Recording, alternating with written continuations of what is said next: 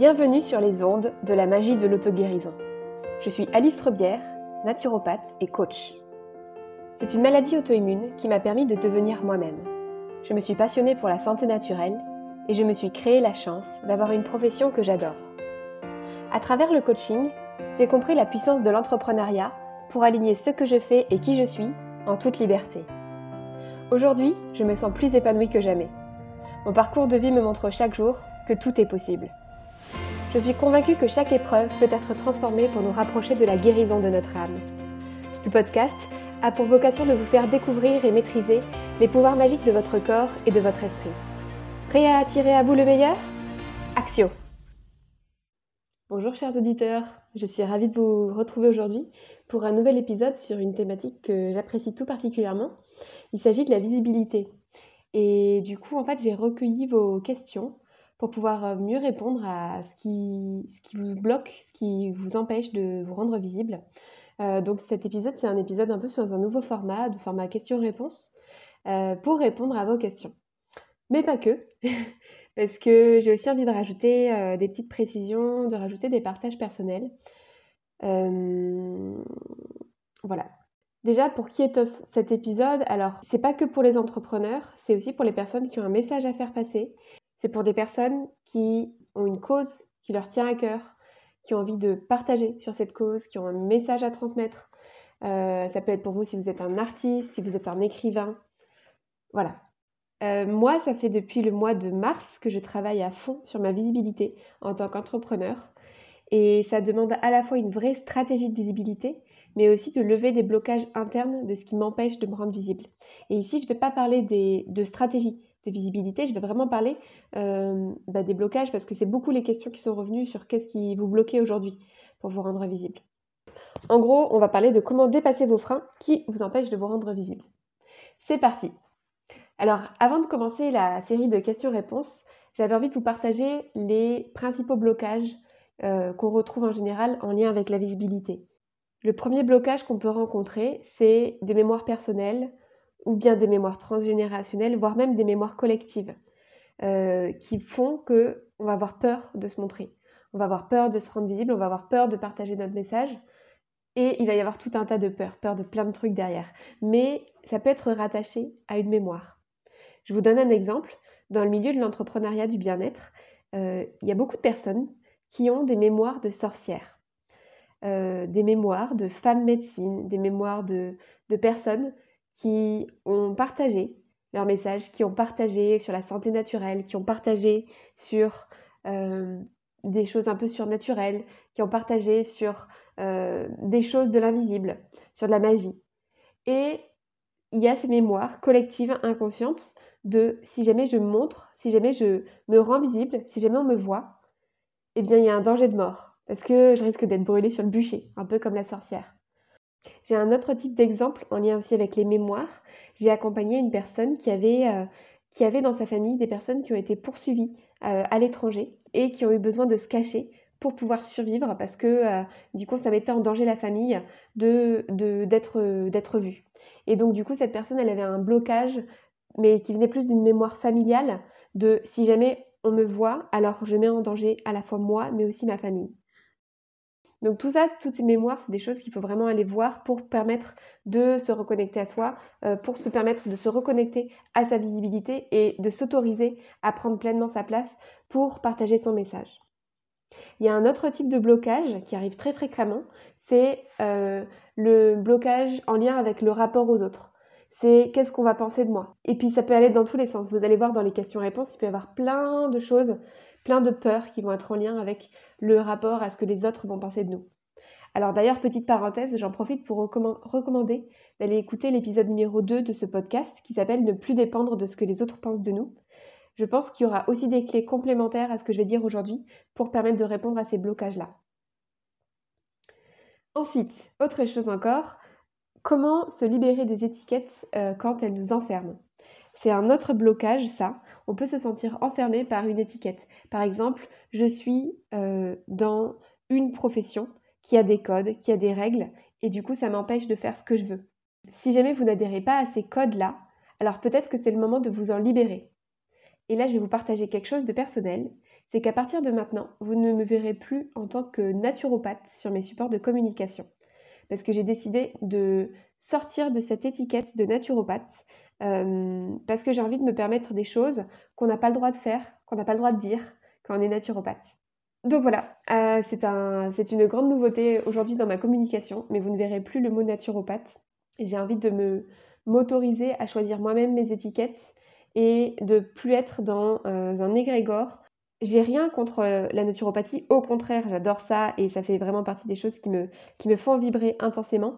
Mais aujourd'hui, j'ai décidé de sortir de l'étiquette de naturopathie pour aussi ne pas causer de tort euh, à la profession, pour ne pas être rattaché à cet égrégore-là et à tout ce qui peut euh, être rattaché d'un point de vue plus subtil en fait à l'étiquette de naturopathie. D'ailleurs, je pense que je ferai une newsletter pour l'annoncer et pour expliquer un peu plus ma démarche. Donc si jamais vous avez euh, envie d'en savoir plus à ce sujet, je vous invite à vous inscrire à ma newsletter. Je vais mettre le lien euh, en description de l'épisode. Alors, j'en viens à la série de questions-réponses sur la thématique de la visibilité. Alors, euh, je vais les prendre un peu dans le désordre en fonction de ce qui m'a été posé. Donc, la première question qui m'a été posée, c'est pas vraiment une question, mais c'est quelqu'un qui dit J'ai l'impression que ce que je veux faire a déjà été fait et donc je vois aucune utilité à en parler. Donc, moi, du coup, ce que j'ai envie de te demander dans ce cas-là, c'est comment est-ce que tu peux revenir à ton unicité? Comment est-ce que tu peux en parler de ce que tu as envie de parler, mais avec tes couleurs, avec ton expérience, avec tes valeurs? Parce que peut-être que ça a déjà été fait, peut-être qu'il y a d'autres personnes qui ont parlé de ça, mais personne ne l'a fait à ta manière, avec ta coloration. Et peut-être qu'il y a des personnes qui ont besoin de l'entendre avec tes mots à toi. Peut-être que ça vous est déjà arrivé qu'il y ait une personne à qui vous avez dit quelque chose qu'il n'a jamais mis en place. Et un jour, il y a quelqu'un d'autre qui lui dit exactement la même chose, et là, elle le fait directement. Et bien peut-être juste parce qu'elle avait besoin de l'entendre dit d'une autre manière, avec une autre vibration, avec une autre fréquence. Et c'est ça qui est important, c'est vraiment de développer sa propre unicité, de développer sa propre fréquence d'accompagnant. Autre question, alors, faut-il tout montrer, tout dire? Euh, On peut se montrer, mais il y a des domaines où je me sens moins à l'aise selon le public. Est-ce qu'il faut, abolir les frontières pour être libre? Alors, euh, c'est une thématique qu'on avait abordée un peu avec euh, Liz Kong dans l'épisode numéro 16 du podcast. Je vous invite à l'écouter si vous ne l'avez pas écouté. Pour répondre à est-ce qu'il faut tout montrer, tout dire, moi j'ai envie de te demander à toi qui as posé la question, qu'est-ce que toi tu as envie de montrer en fait? Et qu'est-ce qui est OK pour toi de montrer? Et ensuite, en quoi est-ce que ça sert ton message? C'est-à-dire, est-ce que, euh, par exemple, moi, j'aime bien faire des métaphores en lien avec Harry Potter. Et donc, je vais avoir partagé ma vision d'Harry Potter euh, pour vous permettre de mieux comprendre mes messages et pour mieux vous faire passer les informations que j'ai envie de vous faire passer. Euh, concrètement, je montre pas tout, il y a des choses que j'ai pas envie de partager dans ma vie parce que ça ne vient pas servir mon message et c'est pas ok pour moi de les montrer. Donc non, enfin pour moi la réponse intrinsèquement, pour moi, hein, euh, c'est non en fait, il ne faut pas tout montrer ou tout dire. Euh, on dit et on montre ce qu'on veut euh, sur les réseaux sociaux, mais aussi à ses clients en général. Ça dépend du niveau d'intimité que vous avez envie de créer en fait avec le public que, que vous avez, je pense. Autre question, j'ai peur de la critique en mode buzz internet où ça prend des proportions énormes. Alors, euh, hyper intéressant comme, euh, comme euh, remarque. Donc, dans ces cas-là, je pense qu'une des choses les plus importantes à travailler, c'est la protection au niveau énergétique.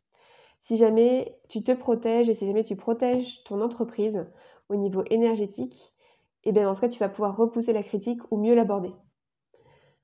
dans tous les cas, tu ne vas jamais réussir à plaire à tout le monde et donc forcément, il va y avoir des personnes qui vont te critiquer.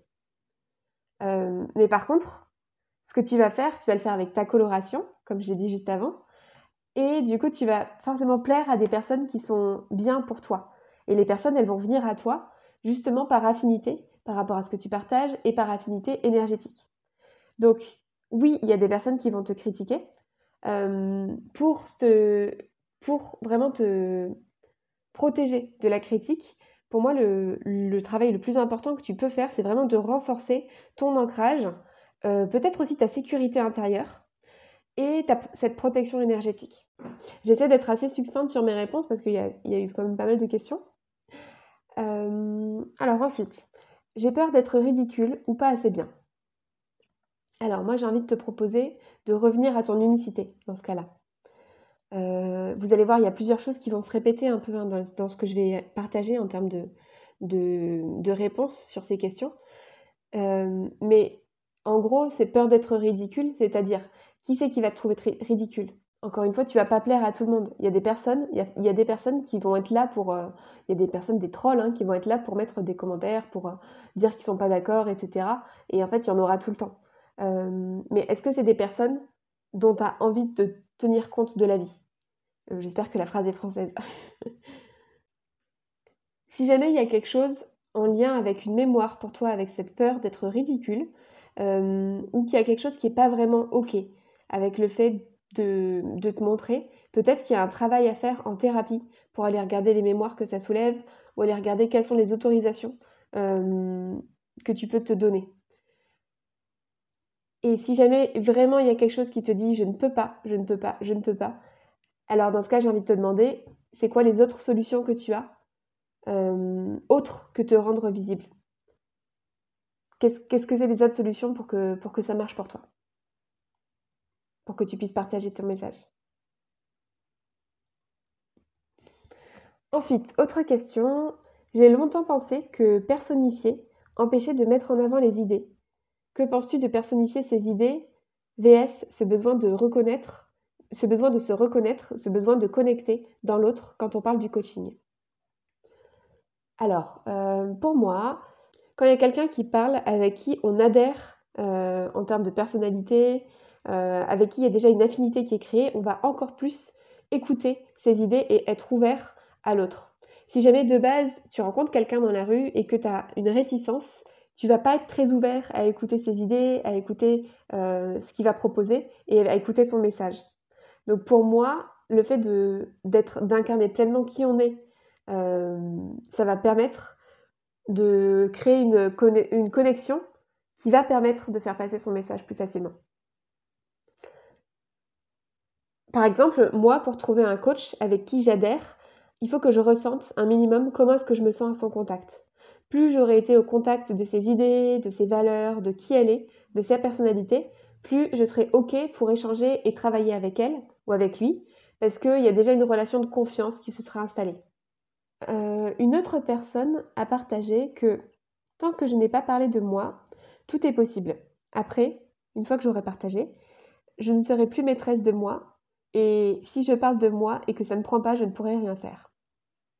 Il y a une autre euh, question, remarque qui avait été un peu dans le même genre, c'était que j'avais, c'était quelqu'un qui disait j'ai peur, j'ai peur d'enfermer les possibles dans une image et de freiner d'autres voix créatrices. Alors, je les ai regroupées ces deux, ces deux remarques parce que pour moi, euh, elles, sont, elles sont en lien. Euh, derrière ça, il y a deux choses. J'entends le côté j'ai besoin de dépasser le perfectionnisme, de pas m'arrêter à j'ai besoin de faire une image parfaite, de qu'est-ce qui va se passer si jamais c'est un peu différent, si jamais c'est pas exactement comme je le veux, euh, pour pouvoir passer à l'action. Parce que si jamais vous restez dans le besoin d'avoir quelque chose de parfait, ça va rester une illusion que vous ne pourrez jamais atteindre. Euh, si jamais vous attendez le parfait moment pour vous installer, le parfait moment pour commencer à communiquer, le parfait moment pour faire une vidéo, etc., etc., ça ne va jamais arriver. Euh, donc il y a un moment, il faut juste se lancer. Autre chose aussi en lien avec ces remarques qui ont été soulevées, c'est euh, j'entends moi derrière ces remarques la peur d'avoir une étiquette qui va nous coller à la peau, de s'enfermer dans une image, de pas pouvoir créer autre chose, de plus transformer les choses derrière. Et euh, moi, j'ai la conviction profonde que c'est possible de changer et de se transformer. En fait, notre nature même, c'est d'être en mouvement, c'est d'être en évolution. On est des êtres évolutifs et donc on ne peut pas être enfermé dans une version de nous. Euh, il va y avoir des versions de nous passées qu'on va lâcher petit à petit pour se transformer et évoluer et c'est normal. Et donc c'est normal aussi pour notre entreprise d'évoluer, de se transformer et même de pivoter. Si jamais il y a un jour où vous vous adressez à un public et que euh, plusieurs mois après, plusieurs semaines après ou plusieurs années après, vous avez décidé de changer complètement votre entreprise et de vous adresser à un autre public, eh ben c'est OK. Vous avez le droit de vous autoriser à pivoter, à transformer des choses. pour moi, il y a vraiment ce truc de on ne va pas rester figé dans quelque chose. On peut se permettre d'évoluer et de transformer. D'ailleurs, moi, j'ai beaucoup transformé de choses hein, parce que sur, euh, depuis, bah, depuis un an et demi, il y a énormément de choses qui ont changé dans mon entreprise. C'est toujours la même entreprise, mais par contre, avant, je faisais des séances de naturopathie à l'unité, des séances de réflexologie à l'unité euh, en cabinet. Je donnais des formations pour un laboratoire qui vendait des compléments alimentaires. Euh, en parallèle, j'ai commencé à transformer des choses dans mon entreprise et effectivement, j'ai eu peur. J'ai eu peur de pivoter, j'ai eu peur de transformer des choses, mais je l'ai fait quand même. Je l'ai fait quand même et finalement, euh, je suis arrivée à un stade où j'ai transformé et j'ai basculé sur autre chose. J'ai basculé sur des accompagnements individuels qui étaient plus sur de la durée, et puis ensuite, j'ai encore rebasculé et je suis passée beaucoup plus sur des, choses qui étaient en lien avec du coaching, de la naturopathie, vraiment mêler différents outils. Et puis là, j'ai encore, transformé des choses après en passant plus sur des accompagnements de groupe. Je fais encore du, de l'individuel, hein, du one-to-one, mais là, je suis en train de beaucoup plus mettre de groupe dans euh, ce, que, ce que je fais parce que au fur et à mesure, j'évolue. Au fur et à mesure, je transforme et je change ce que j'ai envie de faire. Si jamais Là, par exemple, aujourd'hui, ça ne vibre plus du tout de faire des séances de naturopathie à l'unité, pour moi. Et donc, du coup, ça n'aurait pas été OK de continuer à me forcer à faire quelque chose qui n'était pas aligné avec qui j'étais devenue. Là, par exemple, l'envie de faire euh, des choses en groupe, ça vient répondre aux besoins pour moi d'accompagner plus de monde, de voir une synergie se créer, de faire des liens entre les personnes et de les aider à se coélever ensemble. Euh, et du coup, j'ai vraiment cette envie, cette envie en moi d'être profondément aligné avec cette énergie de groupe. C'est pour ça d'ailleurs que l'accompagnement Merveille du Nouveau Monde, il va revenir cet été. Euh, il va revenir au mois de juillet, donc très bientôt, euh, justement pour vous permettre d'évoluer dans un espace de groupe. D'ailleurs, tout ce qui est la thématique de la visibilité, ces thématiques de l'unicité, de la communication, ça fait vraiment partie des piliers qui sont hyper importants pour développer ces activités d'entrepreneur et qu'on aborde vraiment en profondeur, on va vraiment détailler dans comment faire pour lever ces blocages, mais aussi comment faire pour remettre de la structure, de la stratégie euh, dans ces thématiques-là, euh, dans l'accompagnement Merveille du Nouveau Monde. Euh, autre question qui a été soulevée, c'est j'ai peur de m'ériger comme un modèle. Alors j'ai envie de te demander, qu'est-ce qui te fait peur exactement dans le fait de t'ériger en modèle? Est-ce que euh, c'est un problème de légitimité, de je ne suis pas légitime à être un modèle, ou est-ce que c'est que tu as peur des conséquences qu'il pourrait y avoir derrière le fait d'être un modèle? Parce que tu ne vas jamais pouvoir euh, maîtriser qui t'aime ou qui t'aime pas dans ta communauté. Euh, et il y a un moment où il va falloir faire la paix. Si vous voulez avoir plus de visibilité, si vous voulez donner plus de visibilité à votre message, il va falloir faire la paix avec le fait qu'il y a certaines personnes qui vous adorent et d'autres personnes qui vous détestent et que vous n'allez pas plaire à tout le monde. Autre question qui a été posée, alors pareil, c'est pas vraiment une question, euh, c'est plus une remarque. C'est quelqu'un qui disait J'ai l'impression que les gens achètent des idées et pas un visage. Euh, ça remonte un peu, ça revient un peu à ce que j'ai dit précédemment sur le fait de, pour moi, qu'aujourd'hui, il y a vraiment besoin d'avoir de la confiance avec quelqu'un pour, euh, pour comprendre son message. Euh, pour moi, le fait de dire les gens achètent des idées et pas un visage, c'est plus des codes de l'ancien monde. Aujourd'hui, je sens qu'il y a eu vraiment un vrai shift par rapport à ça dans l'entrepreneuriat, mais pas que. Et je pense que les gens sont beaucoup plus sensibles il y a beaucoup plus d'ouverture à la sensibilité énergétique de ce que je ressens avec cette personne. Est-ce que je vais adhérer à elle ou pas? Et avant d'avoir l'idée en tant que telle, il va y avoir la connexion de est-ce que je suis en phase avec cette personne ou pas? Donc, euh, pour moi, c'est pas le visage forcément, mais c'est vraiment l'énergie de la personne. Ça va être la confiance qui va être créée. Euh, et puis, c'est trouver aussi de la résonance parce qu'il y a énormément de choses qui ont été dites, qui ont été faites, mais trouver de la résonance en disant ah oui ça c'est un angle d'approche que j'aime, qui me parle, où il y a des choses que j'ai à apprendre de ça. Euh, autre remarque de quelqu'un qui disait si je suis visible, j'ai peur de ne pas réussir à préserver mes proches. Donc j'ai envie de retourner la question, c'est euh, euh, en quoi est-ce que ne pas te montrer va préserver tes proches? Et qu'est-ce que la visibilité peut t'apporter pour toi et puis ensuite pour tes proches aussi? Autre question. Si je suis visible, j'ai peur d'avoir des responsabilités et de me mettre la pression. Alors, euh, moi j'ai une conviction, c'est que la seule la visibilité que vous êtes prêt à accepter aujourd'hui va arriver. Si jamais vous ne savez pas gérer ce que vous avez aujourd'hui en termes de visibilité et que vous ne l'acceptez pas, alors vous n'allez pas pouvoir aller au palier suivant. C'est un peu comme dans Mario Bros, en fait, il y a des paliers, il y a des niveaux de jeu. Et donc, si jamais vous n'avez pas validé le niveau auquel vous en êtes maintenant, eh ben, vous n'allez pas réussir à passer au niveau d'après. Et donc, pour ça, ça demande d'aller faire un travail intérieur, d'aller regarder les mémoires qui s'y jouent, d'aller regarder quels sont les blocages que j'ai, est-ce que je suis OK pour me donner ces autorisations, euh, comment est-ce que je fais pour accepter euh, d'être écouter Comment est-ce que je fais pour, être pour accepter d'être critiquée Comment est-ce que je fais pour accepter d'être euh, euh, inspirante Etc. etc. Ensuite, encore une autre question. Quelqu'un qui dit, je me pose toujours la question de qui suis-je pour parler de ça? Alors là, pour moi, euh, il va falloir que tu ailles faire un travail sur ta légitimité. C'est-à-dire que tu ailles regarder le syndrome de l'imposteur que tu as et pour info, donc pour donner une piste de réflexion, c'est que tu as le droit de parler de ce que tu veux et il y aura toujours des personnes qui vont savoir moins que toi. Tu vas toujours être au-delà de certaines personnes et tu vas toujours être en dessous de d'autres personnes par rapport au niveau de connaissance, par exemple, de ce que tu vas avoir. Mais les personnes qui vont venir t'écouter, les personnes qui vont venir te lire, les personnes qui vont venir écouter ton message, qui vont euh, venir te suivre, c'est des personnes qui auront besoin de ce que tu as à leur apporter c'est des personnes qui auront envie de t'écouter. Et pour le syndrome de l'imposteur, peut-être que tu peux commencer à regarder euh, justement tout ce que tu as déjà mis en place, tout ce que tu as déjà fait, qui te donne de la légitimité. Par exemple, tes formations, ton expérience personnelle, etc. Alors, il me reste deux questions. L'avant-dernière question, c'est, pas vraiment une question d'ailleurs, c'est j'ai peur euh, qu'on ne me trouve pas inspirante. Alors, c'est pareil que pour les critiques, c'est pareil que pour l'adoration, que pour tout. Il va forcément y avoir des personnes qui vont pas te trouver inspirante. Euh, il y a forcément des personnes qui vont te critiquer. Il y a forcément des personnes pour qui tu vas être un modèle euh, et pour qui tu vas être super inspirante.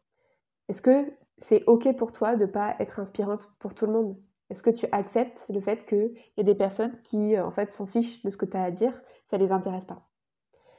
Moi, je pense que vraiment, ça demande de se sortir de, c'est pour ça que je, recommandais vraiment d'aller écouter l'épisode numéro 2 du podcast, euh, parce que pour moi, ça demande vraiment de sortir de qu'est-ce que l'autre pense et de revenir à soi et de savoir réintégrer en fait euh, euh, sa sécurité intérieure, de réintégrer que je sais ce que je dis et je sais pourquoi je le fais. Et à partir du moment en fait où on garde la conviction de ce message, c'est ce que j'ai envie de transmettre, ce message, c'est ce qui est important pour moi. Et même souvent d'ailleurs, quand on a un message comme ça qui est vraiment intense, c'est que c'est un message qui ne nous appartient pas à nous, mais qui vient d'ailleurs.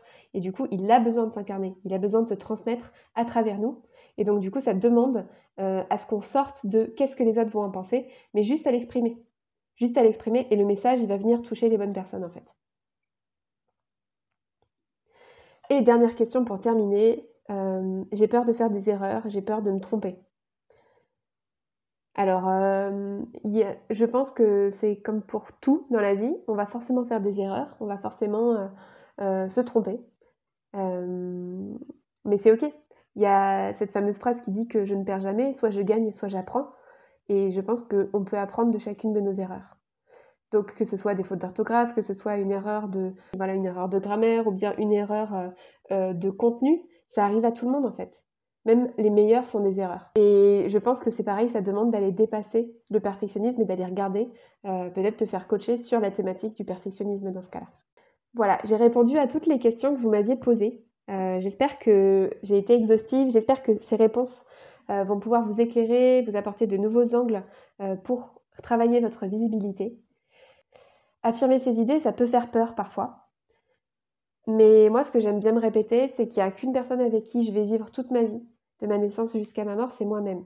Et pour ça, en fait, ça me demande à ce que je sois en accord avec moi-même, ça demande à ce que je sois en accord avec ce que je dis et avec ce que je fais. Si jamais les personnes ne sont pas prêtes à m'accepter telle que je suis moi, avec mes valeurs et mes convictions, et eh ben dans ce cas, en fait, elles vont pas je ne vais pas continuer à aller à leur contact et elles vont pas continuer à venir à mon, à mon contact. Oser s'affirmer, c'est ça, c'est juste c'est ne pas plaire à tout le monde, mais c'est plaire aux bonnes personnes. Et vous vous sentirez bien avec vous-même à partir du moment où vous allez vous affirmer, où vous allez dire ce que vous pensez vraiment, et vous allez attirer des personnes avec qui vous vibrez vraiment. Voilà, c'est la fin de cet épisode. Être visible, c'est oser se montrer, c'est sortir de sa zone de confort. C'est pas confortable du tout, mais pour moi, c'est indispensable pour aller contacter vraiment sa magie intérieure et pour aller révéler euh, des messages au monde qui vont être forts et impactants. Euh, je vous remercie pour l'écoute de cet épisode. Je vais probablement faire un autre épisode sur la thématique de la visibilité, mais en lien avec l'univers d'Harry Potter, parce que quand j'ai créé cet épisode, il y a énormément de choses qui me sont venues en lien avec la visibilité dans l'univers d'Harry Potter. Donc attendez-vous à un prochain épisode très bientôt sur cette thématique. A très bientôt, au revoir à tous. Merci pour votre écoute. Alors, comment allez-vous libérer votre magie intérieure? Si vous avez aimé ce podcast, pensez à le partager avec votre entourage pour participer à sa visibilité et à laisser un avis 5 étoiles sur la plateforme de votre choix. Vous pouvez aussi vous abonner pour être tenu au courant de la sortie du prochain épisode. À bientôt!